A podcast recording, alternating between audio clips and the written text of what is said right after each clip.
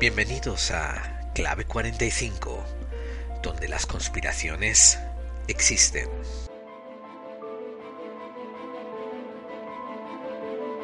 Buenos días, buenas noches, buenas madrugadas. Todo depende desde dónde y cuándo en el tiempo me estén escuchando. Hoy es 30 de junio. Y esto es un podcast, por tanto, es en diferido. Quién sabe cuándo me oirán ustedes. Pero sí, hoy es 30 eh, de junio de 2016 y ya estoy dando los últimos toques a este programa que saldrá el martes 5 de julio. Esto es Clave 45 y yo, su compañero de viaje, Gerald Dean, les agradezco que estén aquí conmigo. Para la gente nueva, pues habrá una breve intro. Bueno, estamos haciendo ya una breve intro. Después eh, pasaremos a dar alguna noticia, si la hay. Después entraremos en el monográfico de la semana. Y después pasaremos a, pues, a, la sección podcast recomendados. Por último vendrá la sección contactados, donde leemos algunos correos de los oyentes y créanme, esta semana hay mucho que comentar. Y por último le daremos unas gracias especiales a nuestros colaboradores inhabituales. Hoy vamos a tratar otra vez más el tema del TTIP, porque la primera vez que lo hicimos fue a principios de año. Si no recuerdo mal, fue nuestro primer episodio de Clave 45.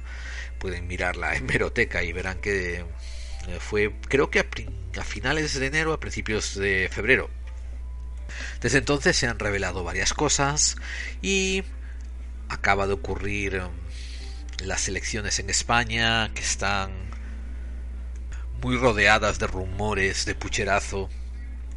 Pero hablemos de eso por un segundito o dos. Si se tiene en cuenta el incremento de las privatizaciones para robarles a los ciudadanos como ustedes y como yo los beneficios, los pocos beneficios sociales que ya había.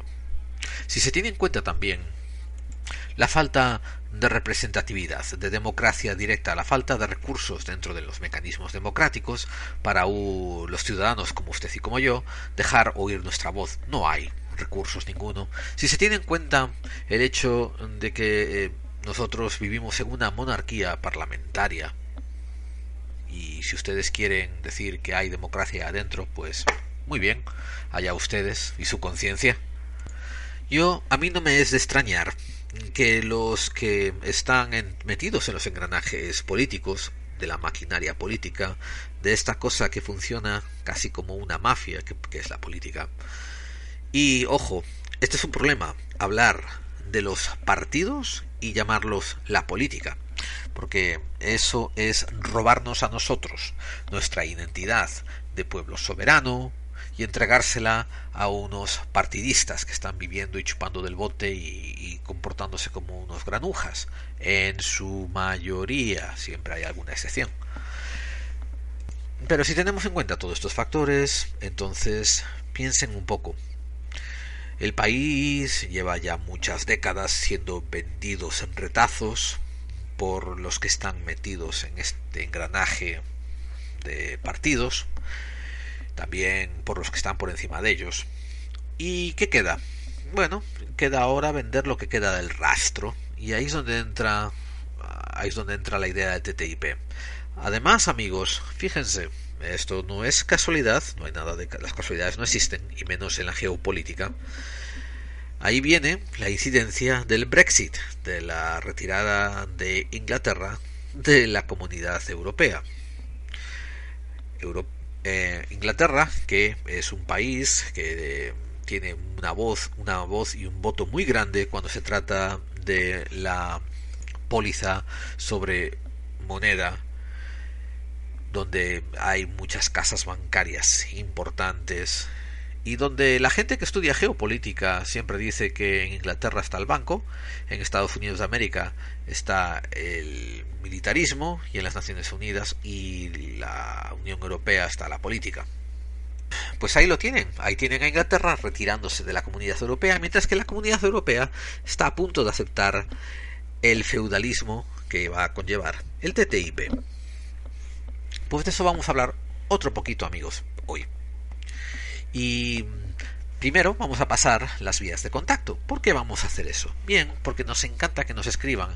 Hemos estado leyendo, gracias al último episodio, todos los contactos que ustedes nos han puesto a nuestra disposición en el muro de Evox, que nos han mandado en la página de Facebook, que nos han mandado por Twitter, incluso por correo electrónico.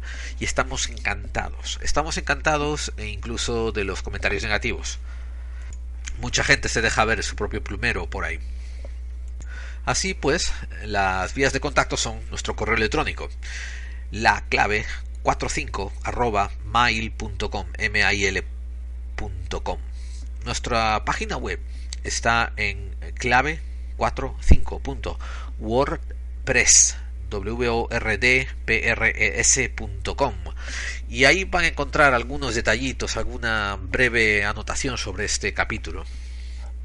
También estamos en Google Plus. Nos pueden encontrar por un correo a podclave45.gmail.com o dentro de Google Plus busquen podclave45.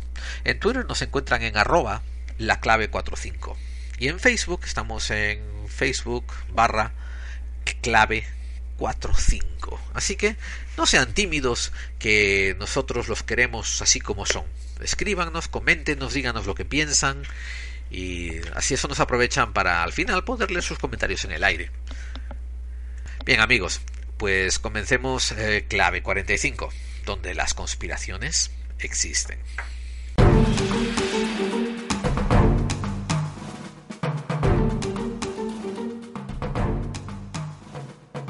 Hoy en Buscando Claves, ¿tenemos un gobierno mundial? Pero pronto lo tendremos. Amigos, algo está ocurriendo en el entorno de la política a nivel mundial. Nos podemos enfocar en América, y vamos a decir América en, encompasando América del Norte y América del Sur, y a la vez también referirnos a Europa. Vamos a tomar esos continentes juntos para analizarlos desde una perspectiva política pero a la vez social. Y verán, política quiero decir desde el entorno de cómo se están manejando los designios del país, no quiero decir partidista. Eventualmente sí voy a hablar de partidismos y de partidos. Pero también desde el entorno social, analizando un poquito cómo esa política, esa dirección que se llevan en los continentes, nos afectan a nosotros. Desde la caída de la burbuja inmobiliaria de 2008, ha habido un aumento de migración española mm, debido a la crisis. También se produjo el efecto del descenso de la inmigración, de la entrada de inmigrantes a España, debido a que el país ya no estaba tan bollante como una vez estuvo. Eso es normal. Si vas a emigrar a algún sitio y buscarte la vida, pues emigras a uno con las más con las posibilidades más ventajosas para ti. Aunque se puede argumentar de que quizás España esté económicamente mejor que algunos países de Sudamérica, lo que sí es seguro que es un aliciente es el hecho del lenguaje, mientras que muchos de nuestros hermanos y primos sudamericanos que tienen que emigrar para sobrevivir contemplan sitios como Alemania, como Francia, como Holanda o Suecia, como sitios que aun por encima tienen que sobrepasar el listón, la barrera del lenguaje. Por lo menos España tiene ese punto en común. Pero volviendo al tema de los españoles que emigran, me encuentro mucha gente que, que viene emigrada, que se prepara para vivir fuera. La mayor parte de los españoles todos quieren volver a su España y intentan volver tan pronto como les es posible. Pero sí noto un detalle entre los que emigran que mm, es una carencia de perspectiva. Cuando un emigrante, y esto se lo achaco a que cuando un emigrante le toca llegar, digamos, a Estados Unidos de América, por ejemplo, por poner un ejemplo, a buscarse la vida, pues en primer lugar está un poco procesando el shock de haber tenido que dejar todo su ámbito conocido atrás y tener que enfrentarse a una cultura increíblemente diferente y distinta. Después también está el problema de sobrepasar la lengua, los giros gramaticales, los acentos. Eh, también está el asunto de sobrepasar los prejuicios de los nativos. O sea, que unos españoles que vengan a los Estados Unidos de América a buscarse la vida, por lo general están muy ocupados buscándose la vida, como para analizar las, los paralelismos políticos que están ocurriendo entre España como parte de Europa y Estados Unidos América. Por otra parte, hay también una desconexión entre estos paralelismos políticos. Y mm, déjenme matizar, señoras y señores, a qué me refiero con paralelismos políticos. Bien, a que mm, se pasa una ley en Estados Unidos de América y al poco tiempo, quizás a los pocos meses, quizás a los pocos años, se pasa esa ley en España o quizás en toda Europa. Esa es una cosa que yo vengo analizando desde los años 80 y que viene ocurriendo con inevitable frecuencia. ¿A dónde yo pensé que nos iba a llevar esto? Se cumplió como si fuese un vaticinio, como si fuese una profecía. El TTIP, el TTIP que se empezó a poner en la mesa hace un año, hace dos años. Bueno, empezó a salir en relevancia hace un año. Lleva en la mesa puesto quizás dos o tres. Y es un acuerdo que América está intentando hacer que la comunidad europea firme, que mm, obedece al mínimo denominador común.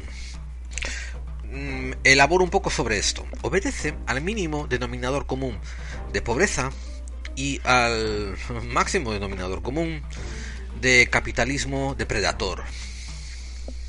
De hecho, yo inicié mi, mi andadura con clave 45 haciendo un, un análisis sobre el TTIP.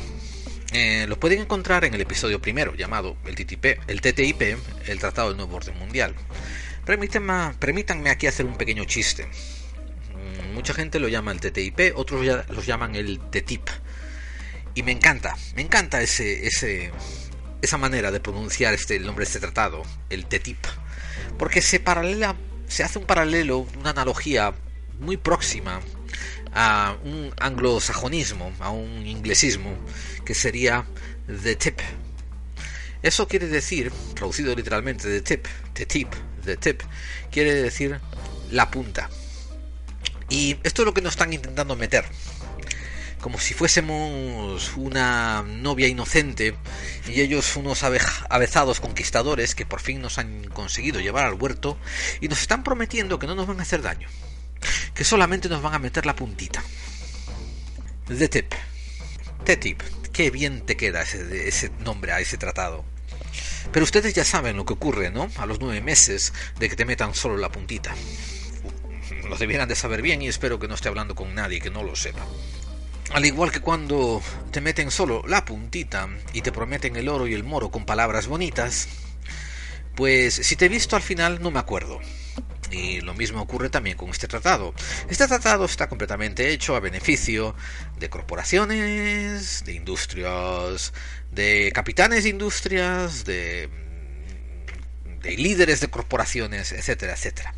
¿En qué beneficia a, a ti, a mí, al pobre desempleado, a la gente que está en la calle, etcétera, etcétera, en realidad en nada. Nos beneficia, al igual que su nombre indica, con palabras bonitas. Ah, seguro que esto mejora eh, el comercio, seguro que esto incentiva a las empresas, seguro que esto, seguro que lo otro, seguro que te quiero mucho, amor mío, y seguro que te veo al día siguiente. Lo que yo no entiendo es cómo en las democracias, en las democracias ya del siglo XXI, en este siglo que estamos viviendo tan progresista, tan, tan informático, tan, tan drónico, en el siglo XXI no empezamos a añadir condiciones a las leyes que pasamos y sobre todo cuando nos afectan a la economía. Por ejemplo, voy a hacer esta reforma laboral. Implica que los, los, las empresas pueden despedir fácilmente a los trabajadores. Eso va a motivar a crear empleo y esto estoy hablando desde un punto de vista totalmente sarcástico, porque yo sé que esas reformas laborales que han estado implementando los gobiernos en los últimos años son para limpiarse el trasero y, descubrir que no tienes papel, que te lo has dejado tú en la mano. ¿Por qué no se añaden unas condiciones cualificativas que hagan evaluar si la ley es buena o mala y si es mala derrocarla. Por ejemplo, vamos a implementar esta reforma laboral para mejorar las condiciones de trabajo y crear empleos de trabajo, y, pero eh, la reforma laboral consiste en dejar que los dueños de empresa despidan a trabajadores más fácilmente. Bien, si en seis meses no ha subido el empleo laboral absoluto en España, se derroca esta ley laboral y se indemniza a la gente que ha sido despedida amparándose bajo esta ley laboral, indemnizándola. Señores, estamos en el siglo XXI. La ciencia nos ha mostrado cómo se hace el método científico, pero nosotros, los ciudadanos, por algún motivo, ¿es por nuestra propia ignorancia? Posiblemente. Nosotros, por algún motivo, decidimos no aplicar los mínimos controles científicos que nos hacen aprender en la escuela desde parvulitos hasta el bachiller. O sea, tú no puedes darle a un maestro un deber diciendo que dos y dos son cinco porque a ti te sale del forro de tu querencia. Él te va a agarrar y te va a tirar de las orejas por no haber estudiado la lección. Bueno, gracias a Dios hoy no se tiran de las orejas, pero te va a echar un rapapolvos y te, te, va a dar mala calificación y te va a poder enseñar en el encerado por qué 2 y 2 no son 5. Porque hay una demostración, hay una comprobación. Esto llevamos décadas estudiándolos dentro de nuestro propio sistema de enseñanza. ¿Por qué no estamos exigiendo que las leyes que se pasan en el gobierno vayan adheridas con una demostración de su eficacia, con un mecanismo de evaluación? Bien, no esperen que los políticos lo hagan. Esto lo tenemos que demandar todos, lo tenemos que demandar vehementemente, tenemos que demandarlo con, con, pucheros, con manifestaciones, con lo que haga falta, señores. Por ejemplo, me viene a la mente la ley Mordaza. La ley Mordaza, que precisamente fue lanzada pocos años después de la caída de la burbuja inmobiliaria, cuando empezaba a haber una gran cantidad de paro, que se ateñía a, a la gente que se estaba manifestando fuera. ¿Qué tiene que demostrar y probar la ley Mordaza? ¿Cuál es el objetivo? Póngalo con cifras cuantificativas, póngale una fecha para revisar esos resultados y abramos también un organismo independiente que verifique su eficacia y que entonces lo, lo, deje estar o lo derroque. Pero amigos, yo no estoy hablando en términos de lo que puede ser. Estoy hablando simplemente en términos de lo que debiera de ser. Esto nunca ocurrirá en el sistema actual con la gente que lleva tantas décadas gobernándonos, porque cambian las caretas, pero detrás están los mismos fantasmas. ¿Cómo enlazo esto con el TTIP? Bueno, para empezar, el TTIP es un tratado que se está demostrando ser 100% secretivo. Se muestra solamente cuando alguien lo exige ver. ¿Y a quién lo exige ver? de unas maneras eh, muy inhumanas y antidemocráticas. Inhumanas digo porque no los dejan llevar un lápiz y un bolígrafo para analizar un tratado que importa a todo el mundo y antidemocráticas porque casi no se lo dejan ver a nadie.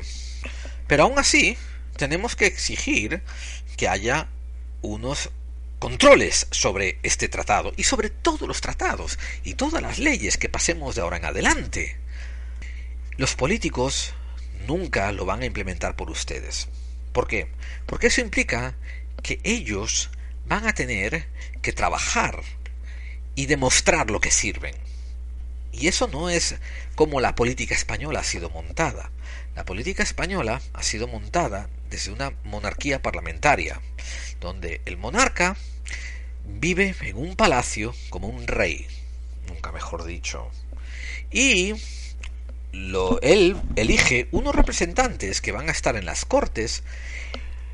Bueno, él no los elige, él los acepta que formen gobierno después de que el pueblo haya pasado por la pantomima de votarlos. A esto lo llaman democracia. Pero ojo, si el rey tiene opción a decir no quiero formar gobierno contigo, no quiero que estés dentro de mi gobierno.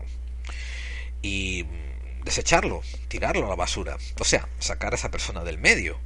Y si no, fíjese en lo que están pasando ahora en las nuevas elecciones generales que están siendo anticipadas y como el rey no dio ningún voto de apoyo a Rajoy.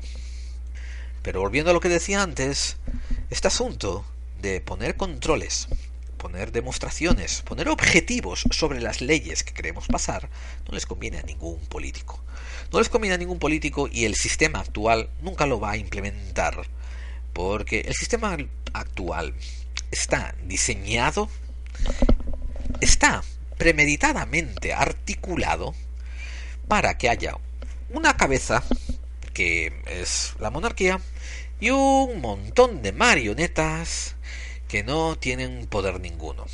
Lo que nos han demostrado en las últimas décadas de gobierno es que al final nos meten en la OTAN, votemos lo que votemos, al final nos meten en la comunidad europea, rescindimos, renunciamos a nuestra propia constitución y a sus estatutos y a sus principios, ¿qué tipo de país somos?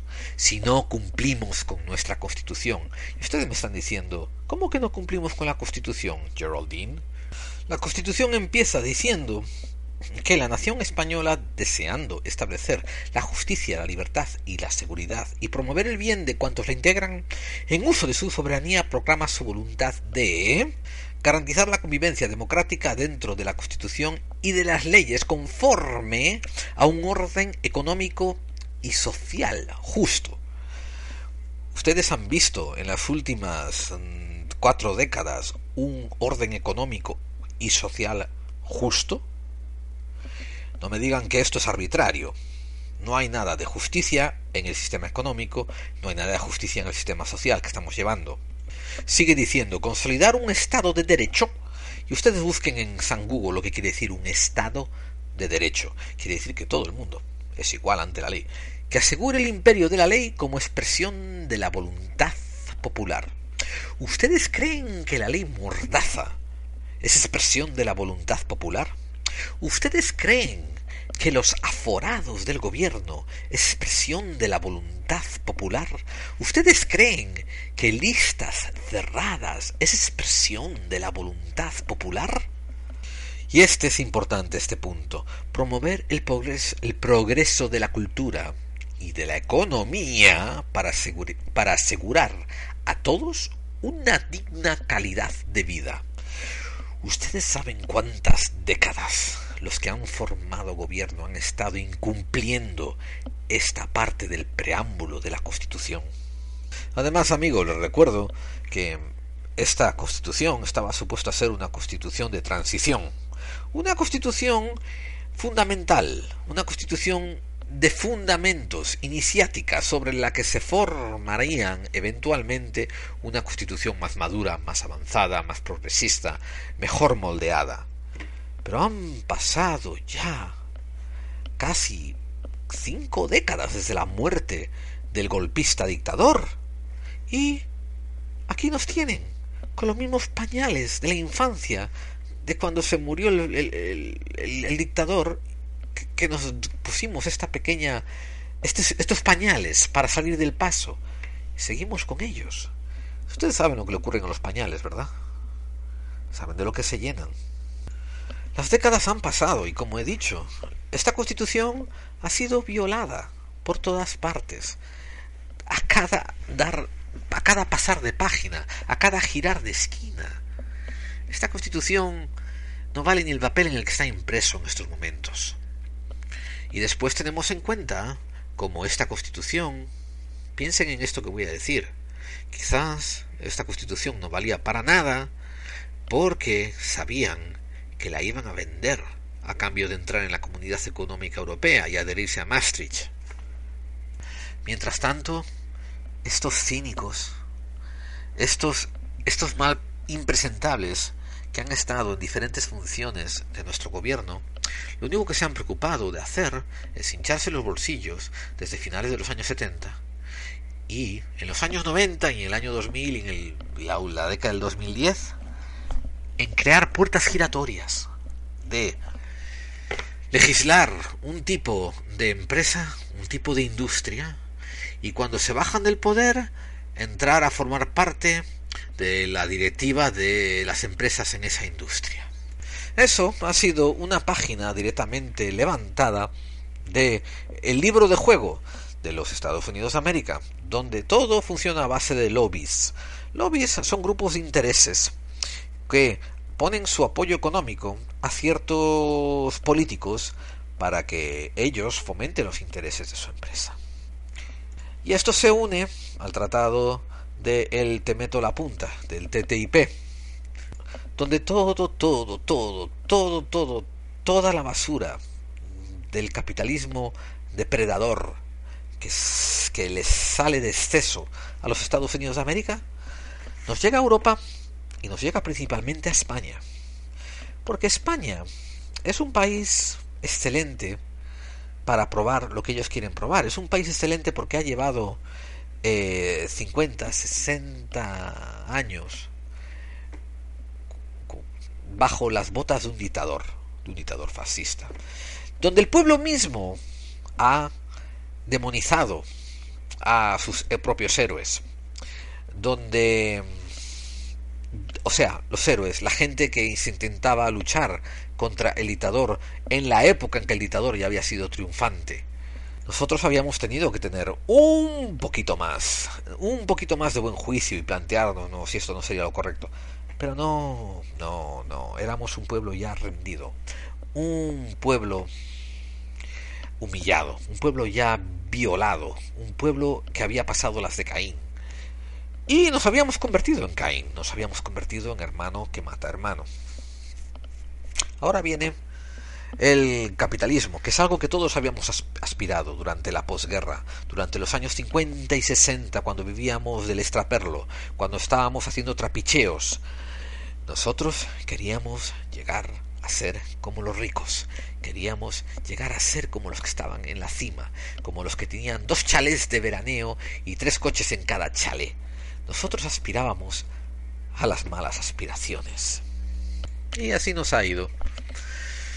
Aquí nos viene el TTIP. Por favor, bájense los pantalones y agáchense. Por favor, pongan cara de que les gusta. Si por alguna razón algo les duele, algo les molesta, piensen en la cantidad de puestos de trabajo que esto va a crear, en la cantidad de oportunidades a las industrias que esto va a crear. Desde luego que me está saliendo sarcasmo por todos los poros de este comentario, porque las pocas, ah, los pocos beneficios sociales que estábamos teniendo en España han sido paulatinamente barridos. ¿Por qué? Porque estamos siguiendo los designios de los Estados Unidos de América, donde la red de amparo social, la red de bienestar social es mínima. ¿Y por qué se lo digo? Porque vivo aquí, porque lo sé. Aquí no hay hospitales públicos. Aquí no hay sanidad pública. Aquí la gente cuando enferma tiene dos opciones. O uno que es ser demostradamente pobre, pero pobre no, paupérrimo. O eh, ser eh, tan rico que no te afecte. Pero esos dos extremos solamente los conforman el 2% de la población americana. El resto del 98% estamos en el medio. Estamos o intentando salir de la pobreza o intentando escalar hacia la riqueza. Pero no estamos en ninguno de los dos extremos. Yo tuve familiares que, que tuvieron una enfermedad muy seria. Hablo de muy seria, muy seria, muy seria que requería años de tratamiento. Y esto no eran familiares que querían hacérselas pasar de vagos y que querían recibir un subsidio público. Estos eran gente que estaba demostradamente enfermos. Imagínense un tumor cerebral, imagínense un cáncer, imagínense algo así, progresivo y debilitante, ¿no? Y además que es científicamente comprobable. No es como decir me duele la espalda y no sé por qué, lo cual es triste, es duro, pero no se sabe por qué. Estos tuve familiares que estaban certificados con enfermedades, con unas patologías.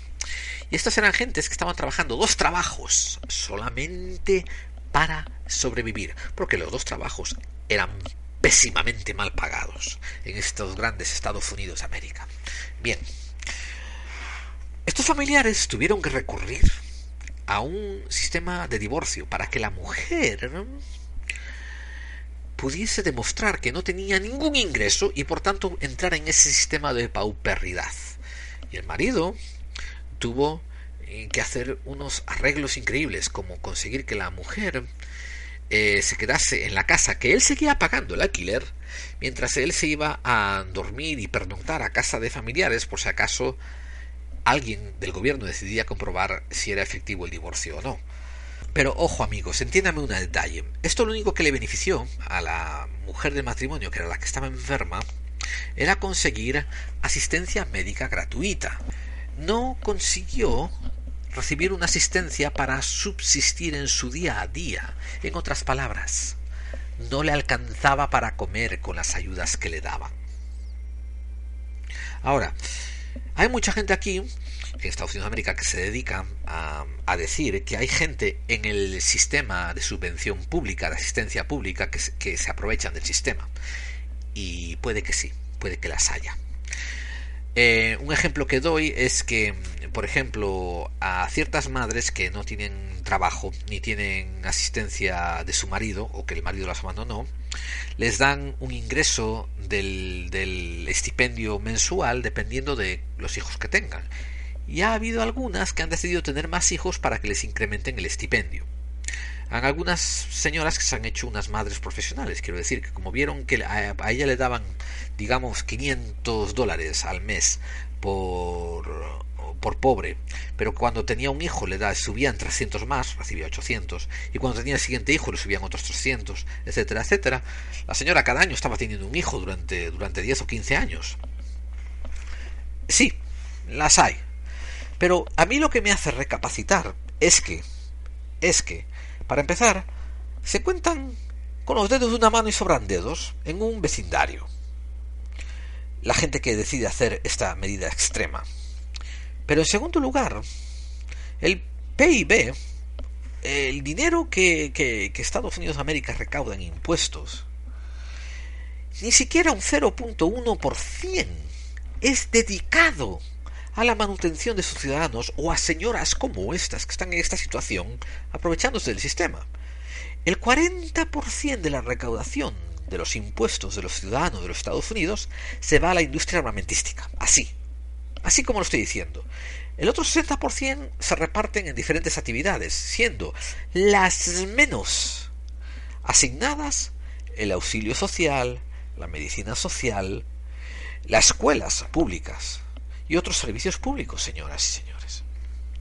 Bien, como ustedes han sido testigos en España, este sistema de privatización de todos los servicios y de marginalizar a la gente que no puede competir en el mercado de trabajo se ha exportado a España. Se ha exportado gracias a la última burbuja inmobiliaria. Y haciendo un gran alegato invocando a la santa austeridad, nos han retirado la mayor parte de los servicios médicos, nos han retirado los servicios sanitarios, nos han retirado los, los almuerzos en las escuelas, han cerrado escuelas públicas, han hecho el mismo argumento que hacen los americanos para no invertir en auxilio social de su propia población, a pesar de que es de su población de quien recibe la mayor parte de los impuestos. Y la población apenas tiene otro recurso más que votar una vez cada cuatro años, cada seis años, a alguien que lo represente y después callarse la boca durante los, los años que pasen hasta la siguiente votación, igual que en España. Entonces este sistema no funciona. Este sistema no representa el deseo popular. Yo llevo mucho tiempo, llevo como cuatro años intentando discernir qué carajo quiere decir el llamar a alguien un populista. Porque, por lo que me están explicando, y lo que me han intentado explicar unas cuantas veces, y aún así no tiene mucho sentido, es que populista es una persona que invoca y que, y que dice que va a acceder a los deseos del pueblo para esa persona llegar al poder, pero no me clarifican lo que pasa después. Porque si lo que intentan explicarme es que un populista es una persona que le hace la pelotilla, que le hace que le hace caer bien al pueblo diciéndole que sí a todo lo que el pueblo pide, hasta que lo votan y después él hace lo que le da la gana, eso es exactamente lo que estamos viviendo ahora. En las elecciones generales todos son unos populistas, todos, todos, todos, todos, todos, y tanto en Estados Unidos de América como en España. Ahora, yo tiro de Google, busco populistas, populismo, y me dan definiciones vagas. Me encanta particularmente la definición de Wikipedia, que dice que el populismo es la visión política que determina, o sea, que dice que la mayor parte del pueblo que es bueno y de buen corazón está siendo maltratado por un pequeño círculo de la élite. Pero que si el pueblo se une y trabajan juntos, pueden derrocarlos. O sea, no entiendo. O sea, sí, entiendo la fantasía de que el pueblo se una y que los derroque, pero que el pueblo está siendo abusado, maltratado, manipulado por una inmensa minoría de gente, eso es totalmente cierto. Y que esa minoría de gente tiene un sistema que ya ha manipulado para tener cubiertos los ángulos políticos, eso también es totalmente cierto. No entiendo cuál es el lado denigrante, el lado peyorativo del populismo. Y eso sí, cuando se le pregunta a diferentes personas, recibo diferentes, diferentes respuestas. Amigos, si ustedes pertenecen a la mayoría de ciudadanos que son mileuristas o menos, y eso es la mayoría de los ciudadanos españoles, yo creo que les recomiendo que se vuelvan populistas y que y que rescaten el término de las garras de Wikipedia y lo hagan suyo, lo hagan un escudo, un emblema, se lo zurzan en camisetas, se unan, encuentren un frente y digan que no a cosas como el TTIP. Para mm, encontrar un sistema eficaz para combatir este tipo de globalización que está siendo impuesta, tenemos que encontrar mm, maneras de nosotros ejercer el poder que tenemos.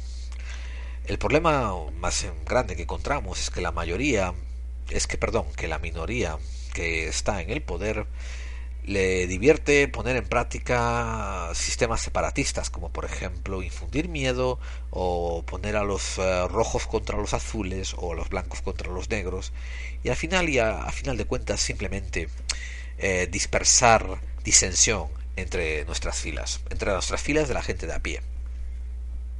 El sistema actual no sirve, no les va a llevar nada bueno. Y digo les, porque em, yo ya lo sé y yo estoy concienciado con ello.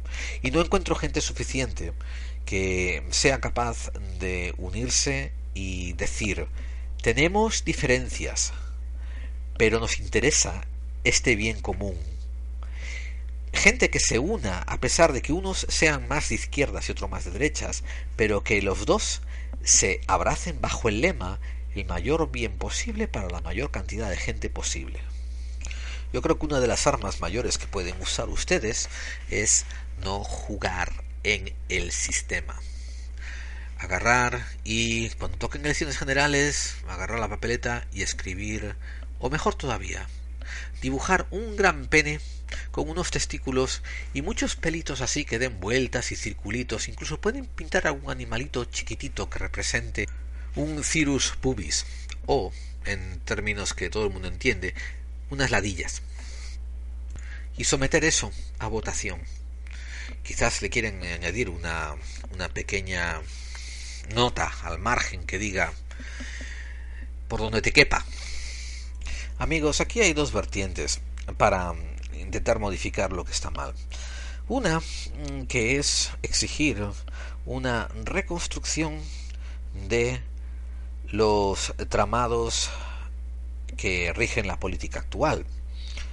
Otro que es una reforma gradual. Hay beneficios y hay inconveniencias en ambos sistemas. Si ustedes eligen una reforma gradual, esa va a ser la más pacífica, la más tranquila, la más suave, la que va a implicar menos violencia y menos agitación. Pero el problema está en que los que están en el poder van a tener tiempo para revisar todo el sistema que ustedes quieren modificar y van a prepararse nuevos nichos en los que anidar y desde ellos seguir manipulando las cosas tal como las tienen.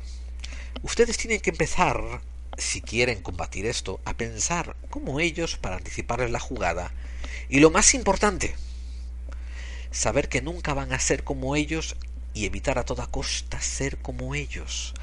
Porque yo sé que hay algunos de ustedes, yo sé que hay algunos de la gente con las que yo hablo, que si les dieran la oportunidad subirían y se convertirían en uno de estos sociópatas hambrientos de poder que están ahora mismo en el poder, en la cumbre. Se requiere un tipo de personalidad muy única para llegar arriba y trabajar por los que están abajo. Y esto es lo que tienen que aspirar todos ustedes, porque a final de cuentas todos estamos todavía abajo. Y lo que más risa tienen que darles son estos politicastros de tres al cuarto que intentan hacer gobierno, cuando a final de cuentas los que les mandan los dictados a ellos de qué leyes que pasar son o la monarquía o los agentes o embajadores de Estados Unidos de América que vienen a visitar y a, y a charlar y a tener eh, intercambios culturales, pero sobre todo a pasar notitas debajo de la mesa, a dar órdenes y a decirles, miren, en las en el próximos tres meses quiero que España haga esto y esto y esto y que se prepare para esto, esto y aquello. Yo creo que a un reino como España le conviene elegir un sistema un poco más agresivo de cambio tienen porque llevan 40 años los mismos desgraciados de siempre en el poder y manejando los hilos del poder detrás de las sombras. Y la única manera que ustedes tienen de pillarlos y que darles un poco de miedo es darles un sustito. Yo no estoy advocando por la violencia, pero sí estoy advocando por tomar una actitud más agresiva para implementar los cambios más rápidos. Y no hablo de agresividad física, sino agresividad política, agresividad social, el demandar cambios. Hay muchos mecanismos para hacer esto. Pueden ustedes hablar de, bueno, miren la historia y vean la cantidad de mecanismos que han usado diferente gente para llegar a cabo lo que quieren hacer. Pero tienen una baza en su contra, amigos de España, hermanos de España. La baza en su contra es que tienen muchas, muchas, muchas, muchas décadas de país cainista y saturnino, donde el hermano se levanta contra el hermano, lo denuncia y lo manda al paredón, y los padres devoran a los hijos. Por tanto, el TTIP se acerca. El TTIP yo vaticino que va a pasar. También puedo vaticinar de que si no pasa, va a ser porque el TTIP es la forma más extrema que ellos quisieran adoptar y ustedes pueden luchar contra él y como compromiso va a pasar la forma de dos grados inferiores al TTIP. Pero ¿qué va a ser el TTIP de todas todas? Y mientras, sus hijos, sus nietos, sus descendientes van a ser los que reciban los amplios beneficios, y estoy moviendo los dedos como si estuviese poniendo comillas, beneficios del TTIP, que va a querer decir más empleo precario y más denuncias de empresas contra el Estado español por no permitirles llevar a cabo el tipo de negocios de la manera en que ellos quieren manejar y llevar a cabo sus negocios. Y recuerden, estos, estas demandas, estas denuncias van a ser llevadas a tribunales privados, a puerta cerrada y bajo diferentes leyes que no son las leyes del Estado. Esto ya ha ocurrido en Australia, en Colombia, en Ecuador, en México, otros países. En estos momentos no me estoy preocupando de dar datos, me estoy preocupando de hacerles pensar. No me preocupa que ustedes estén de acuerdo conmigo, me estoy preocupando de hacerles pensar. No me preocupa de que ustedes piensen mal de mí o que crean que soy un populista. Me interesa hacerlos pensar y recapacitar. yo creo que están llegando las últimos días, los últimos días de la democracia, como ustedes la recuerdan, y quiero hacerles ver de que apenas tuvieron democracia. Lo que tuvieron fue una monarquía parlamentaria que usaba mecanismos democráticos, pero ustedes no tenían ningún recurso para llevar a cabo sus designios propios. Ustedes estaban siempre dependiendo de la tutela o de la monarquía o de los parlamentarios. Por tanto, amigos, si ustedes quieren evitar una esclavitud corporativa, quieren evitar aún más la ruina del país, ya no queda más tiempo de decir a ver qué hacen los otros. Tienen que ustedes decidir qué van a hacer. ¿Quieren ustedes reconstruir su constitución? ¿Quieren ustedes, por ejemplo, asegurarse de que todas las leyes que pasan tienen que ajustarse a los filtros de la Constitución? ¿Quieren ustedes asegurarse de que hay unos controles y unas balanzas en los diferentes organismos estatales? Pues a ustedes les toca implementarlos porque la gente que ahora mismo está en el poder lo tienen muy cómodo, lo tienen muy bien.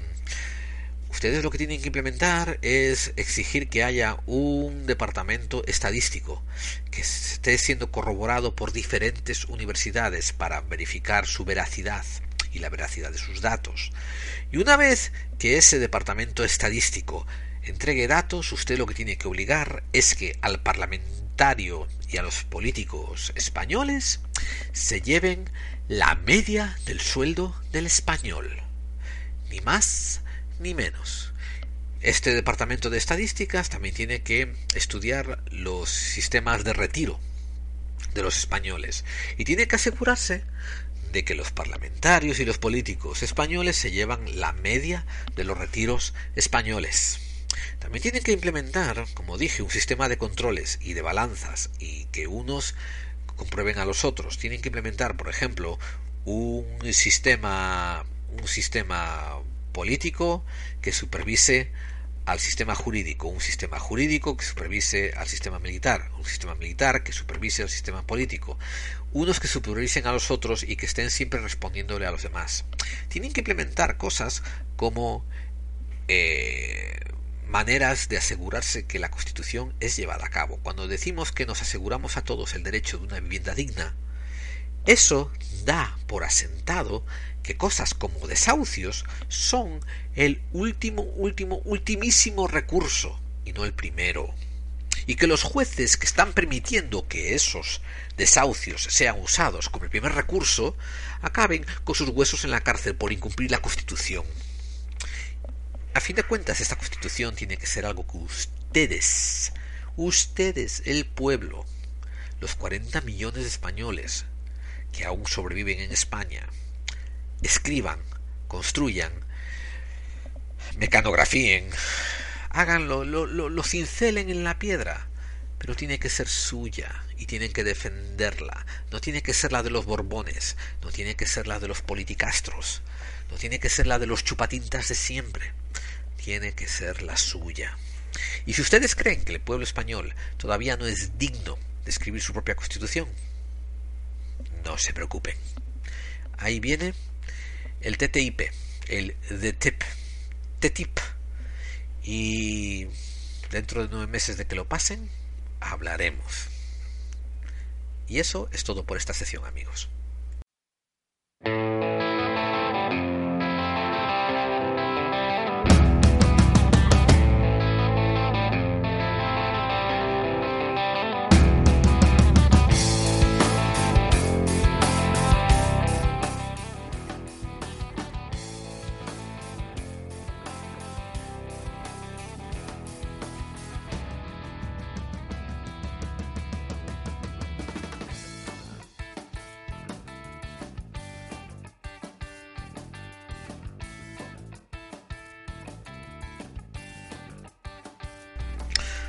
Qué nombre, oh, qué nombre puedo darle a esta sección.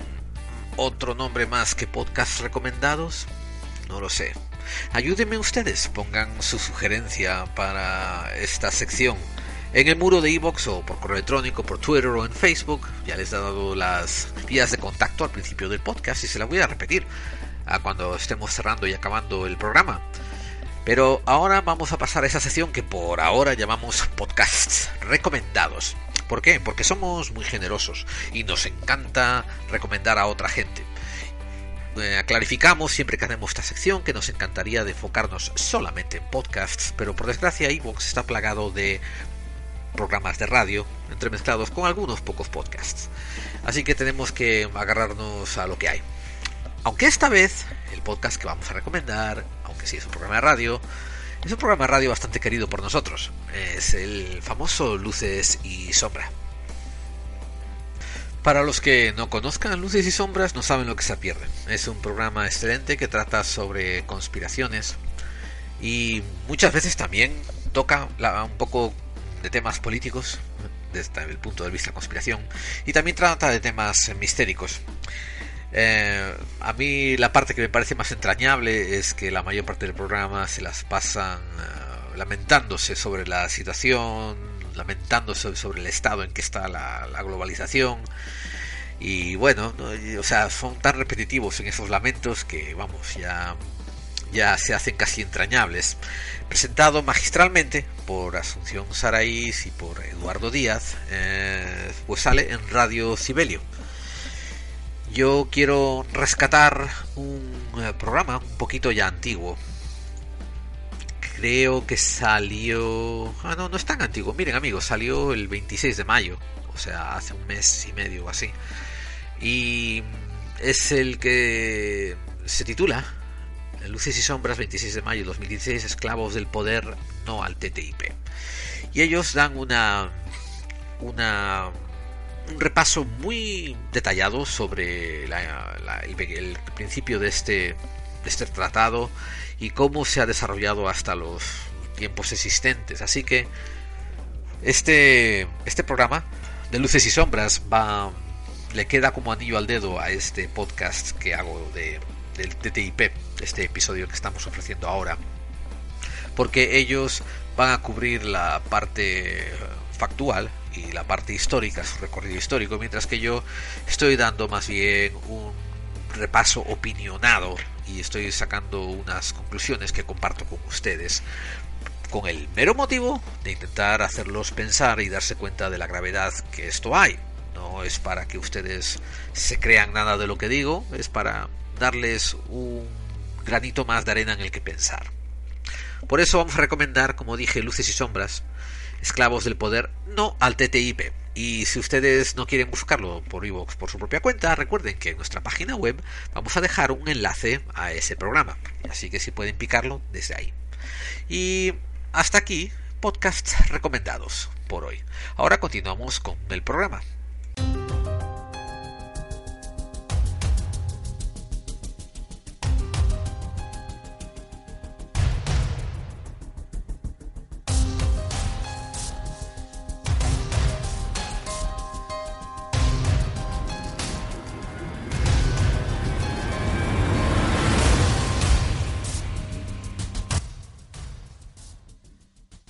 Ver amigos, repasemos. Hemos hecho una intro, después no hubo noticias, así que pasamos a hablar directamente del monográfico que trató sobre el TTIP. Después incluso llegamos a recomendar un podcast, que hacía tiempo que nos saltábamos un poco esa sección. ¿Qué viene ahora? Ah, sí, creo que viene la parte más fortiana, la parte más ufológica, teniendo que ver con los contactados. Ah, bueno, no, no tiene que ver con UFOs, tiene que ver con la gente que nos eh, usa las vías de contacto y se pone en contacto con nosotros. Y eso es básicamente la razón primordial para nosotros seguir grabando. Así que muchas gracias, muchas gracias por tomarse su tiempo en, escribir en el muro de iVoox, en entrar en la página, en postear, en mandarnos tweets. Estamos muy agradecidos por todo ello. Como decimos al principio, el programa es en diferido, yo suelo grabar con una semana o dos incluso a veces de antelación. Por tanto no hay demasiada comunicación en tiempo real, pero sepan que una vez que yo pongo el podcast en iVoox, por lo general paso un día o dos monitorizando con relativa bastante frecuencia las vías de contacto que les he dado. Ah, así que así sí me puedo permitir contestar o, no sé, interactuar con ustedes si eso urge. Y en el muro de iVox, pues eh, el señor Gonzmo escribió en el audio perteneciente al episodio 22 un manual para hacer que todo siga igual, la primera parte. El saludo a la señora Rosa era necesario. Ja ja ja, tienes un nuevo suscriptor.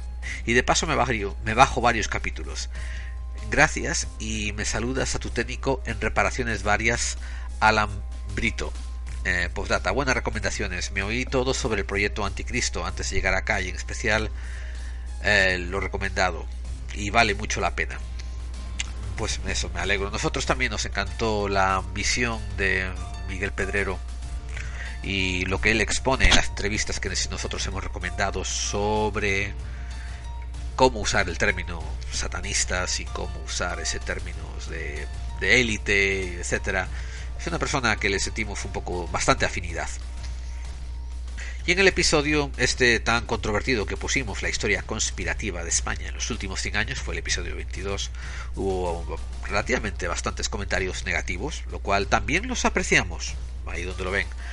Lo más curioso fue que casi todos fueron anónimos. Eso es lo más curioso, es como una cierta vergüenza, vamos, a asociar su nick con su comentario negativo.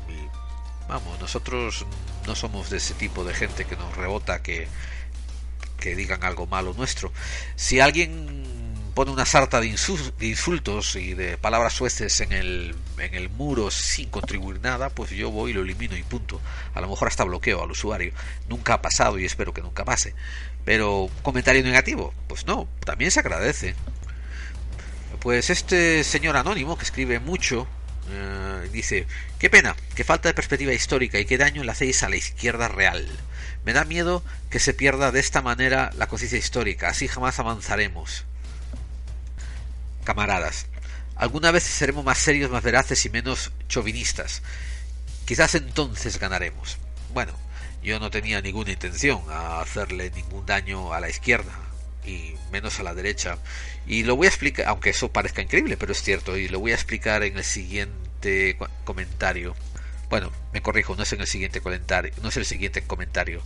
Em, vamos a ver, el señor Manuel Martínez Viñas nos dijo, maldito ignorante. Cualquier indigente intelectual puede emitir sus rebuznos hoy en día. No se pueden decir más estupideces en tan poco tiempo. Pena. Pues eh, sí, señor Manuel Martínez Viñas a contrario de lo que fueron los 40 años que siguieron a 1939, ahora en teoría se puede hablar mucho más libremente, no con completa libertad, pero mucho más libremente.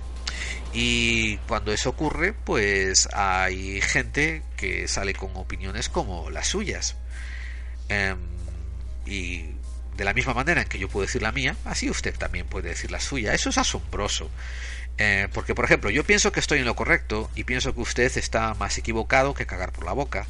Pero usted parece que piensa parecido de mí. Piensa que usted está en lo correcto y que yo no sé dónde tengo el, codo izquierdo ni el derecho. Pero fíjese, los dos somos capaces de poder eh, plasmarlo. Eh, la, la, alternativa a esto me da mucho miedo porque yo viví el final de esa alternativa y ojalá que nunca vuelva. También en el programa 24, eh, o un anónimo o varios anónimos empezaron a postear como, como si fueran agarrados del, pito, ¿no? Así con la manito, unos agarrándose uno al otro. Eh, el golpe de estado de Sanjurjo lo dio la izquierda, pero ese fulano, por supuesto, se lo calla, creo que se refería a mí. Del golpe del estado de 34, ni mu. Solo habla de lo malo maloso que era el tío Paco, eh, la misma sarta de mentiras que lleva contando el régimen 40 años en TV, radio prensa y prensa de la banca. Eh, y después dice, de las elecciones amañadas que ganó el Frente Popular, ni mu tampoco. De la panda de masones que dirigía la República, tampoco el perro flautico. De los crímenes contra los curas y las monjas antes de la guerra, tampoco habla. En fin, Pues, y yo le contesté después a este señor, le dije, eh, bueno, de hecho le escribí, anónimo, eh, le dije, anónimo, este podcast en particular intenta mostrar que en el reino de Españistán todo sigue igual, eh, con el objeto de, de llevar, de, de poder definir aún con más certeza el dicho de de aquellos barros estos lodos. Es cierto que hay varias de las cosas de las que tú hablas son ciertas, pero no pertenecen a la historia oficial de los vencedores, mm, que es la forma dialéctica oficial del país y es la que le han inculcado en las escuelas y es la que han estado enseñando por mucho tiempo. Por tanto, no venía a cuento de este episodio del podcast.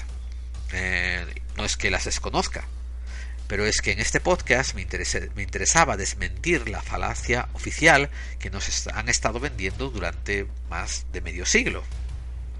Lo que es, los factores que tú dices que yo he omitido, por ejemplo, sí suelen ser relevantes para gente que quiere justificar el golpe de Estado contra la democracia instaurada que había en el 36.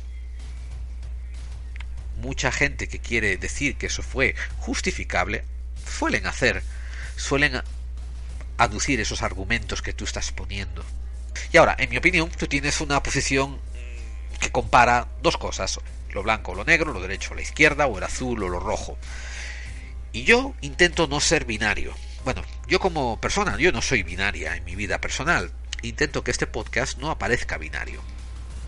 Si por ejemplo ahora ganase la izquierda, o los rojos o los masones, y estuvieran en el poder durante 5, 10, 15 o 20 años, este podcast empezaría a hablar sobre las cosas malas que hacen la gente que está en el poder, sin importar quiénes son.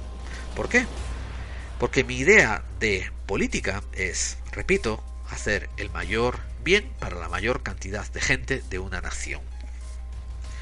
Y acabé diciendo que si quieres mandar, paréntesis, estar en el gobierno, cierro paréntesis, entonces comienza a servir al pueblo. Sí quería hablar de un comentario que hizo un amigo del programa llamado Palaxios. Eh, dijo, acabo de escuchar el podcast de Memoria de Pez. Se está refiriendo a nuestro especial número 4, llamada La memoria de pez del español común y corriente. Y me gustaría que aclarases algún tema sobre según tú, nuestra bandera española, roja, amarilla y roja, es una bandera impuesta, la cual solo la usamos para los partidos de fútbol, y te remontas a que somos un revoltijo de visigodos, árabes, etcétera, etcétera. Y entonces me pregunto yo, ¿qué es Estados Unidos? Un país creado por toda la gente que ha ido de todos los países del mundo, y el verdadero indígena lo han matado o lo han metido en reservas. Eso sí es bueno. Y nosotros, a los que tú llamas revoltijo, que es historia, tratas a nuestra bandera como un trapo, porque si a la barra y estrellas y por qué no a la roja y gualda. De todas maneras, eh, estoy de acuerdo en que es un país de servicios, pero que nos los han quitado todo. Y nos han quitado los astilleros de carbón, las fábricas de coches SEAT y muchas cosas más. Y deberíamos rebelarnos por lo que no han hecho nuestros políticos, pero de a tratar a los españoles y a mi bandera con ese desprecio me parece algo feo por tu parte, porque hay algunos que queremos a nuestra bandera, no solo para ir a ver unos partidos de fútbol, sino que pensamos que nos representa lo que nos representa. Me duele eh, que a los que sentimos España como nación nos trates como una escoria. Y no soy facha y fascista, ni tampoco republicano y anarquista, pero creo que antes debes dejarme al menos que yo pueda querer a mi país y aunque no a mis políticos. Espero que no te ofendas con esos comentarios. Espero también que algunos nos dejes ser españoles aunque tú no quieras serlo. Eh, y yo le contesté, eh, y voy a elaborar un poco mi, mi, respuesta porque es demostrativa de los sentimientos de, de Palacios. Em, yo cuando hice esos comentarios sobre la bandera, era en el contexto del el español memoria de pez, del español que no se acuerda de su pasado. Em, yo le escribí en el muro de Evox, le dije, no me ofendo para nada de tu comentario, señor Palacios, eh, pero te resumo mi punto de vista. Un grupo de gente se une y ese grupo de gente agarran un símbolo. Y bajo ese símbolo, sea cual sea, una bandera, un trozo de madera, un zapato viejo, lo que sea, el símbolo, bajo ese símbolo ellos deciden permanecer unidos. Me encanta esa idea. Esa gente permanecerá unida aunque más adelante tengan que cambiar de símbolo. Porque esa unidad de la gente, de individuo con individuo, son los que le dan el sentido al símbolo, sea bandera, sea escudo, sea la S de Superman, lo que sea. Después hay otros casos donde un grupo de gente reciben un símbolo. A la, también puedes decir que reciben una cultura, pueden recibir una religión, reciben un lenguaje, muchos reciben una forma de pensar. Y ellos lo defienden más allá del significado que le da el grupo.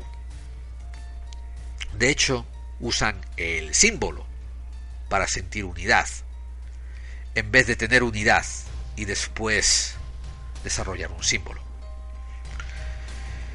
Y eh, el caso es que en la mayor parte de la historia escrita, los poderes fácticos, sean los religiosos, los políticos, los militares, sean los que sean, acaban manipulando el símbolo para poder manipular a los ciudadanos y llevarlos por los derroteros que ellos quieren.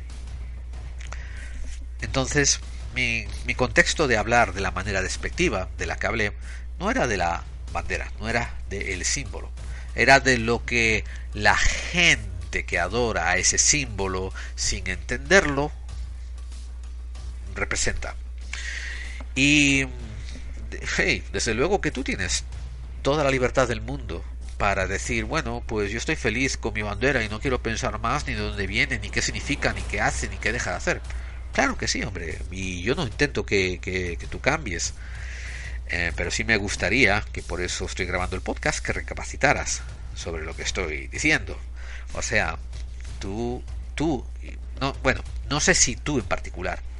Mucha gente que he conocido a nivel personal adoran la bandera de España, la roja, amarilla y roja, por un sentimiento irracional que, deciden otorgarle el adjetivo de patriotismo, que quieren sentir patriotas. Pero eso es una manera perezosa, vaga, eh, indolente de querer, de no querer pensar en lo que hay detrás de todo eso.